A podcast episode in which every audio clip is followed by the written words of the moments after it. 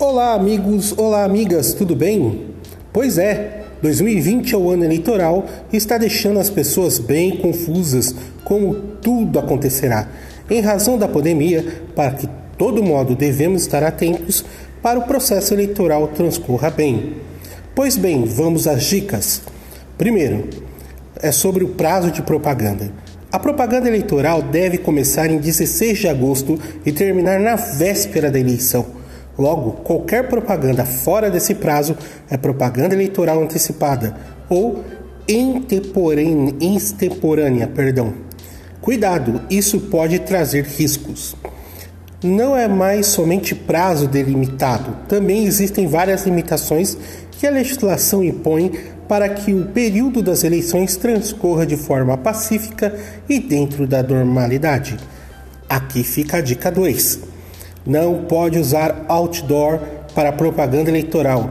Antigamente era permitido, hoje não mais. Fique atento. Além disso, o candidato não pode usar vários cartazes pequenos juntos, pois pode causar efeito outdoor, ou seja, efeito visual como se fosse um painel grande. E a Justiça Eleitoral já entendeu que isto não é permitido. Dica 3: não pode pintar muros e cercas como acontecia antigamente. Quem se lembra da poluição visual que tínhamos nas cidades? Muitas vezes ficava uma eleição para outra e o próximo candidato que pintava por cima o nome dele. Isso não é mais permitido. As cidades agradecem. Não podem pendurar placas ou cartazes em árvores e praças públicas. Essa era uma prática muito comum há alguns anos. Hoje, a legislação eleitoral não permite tais práticas. Era comum sairmos às ruas em épocas eleitorais e as praças estarem cheias de cartazes, placas, pinturas. Quem não se lembra? A propaganda eleitoral é o meio que o candidato usa para conquistar o eleitor. Porém, muitas dessas propagandas faziam que o eleitor tomasse raiva do candidato, a depender do tipo de propaganda eleitoral que ele estivesse fazendo.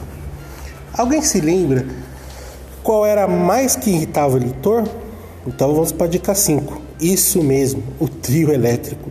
Passando por uma rua de 30 e 30 minutos, aquele momento que você, depois de ter trabalhado a manhã toda, quer descansar, dançar, perdão, quer descansar por alguns minutos, pois o almoço e o som não paravam de tocar o jingle do candidato.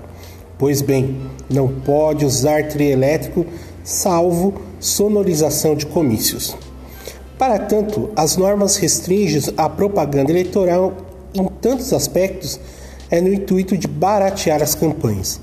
Desta forma, com cada vez mais restrições, os candidatos devem buscar meios de chegar ao eleitor de forma legal e que mostre seus projetos para a administração. Não é mais tempo de conversar eleitor com campanhas grandiosas e com gastos vultuosos. Os tempos são outros, tá? Me conte, você já sabia dessas dicas acima? Tá bom? Se, se esse podcast contribuiu para o seu conhecimento, compartilhe aí com mais pessoas que possam aprender mais sobre esse assunto. Falou? Tem mais dúvidas relação à eleição ou preparado? Nós faremos mais podcasts aqui. Beleza? Então, vamos aí é, terminar aí o nosso podcast aqui do programa Atividade Eleições 2020.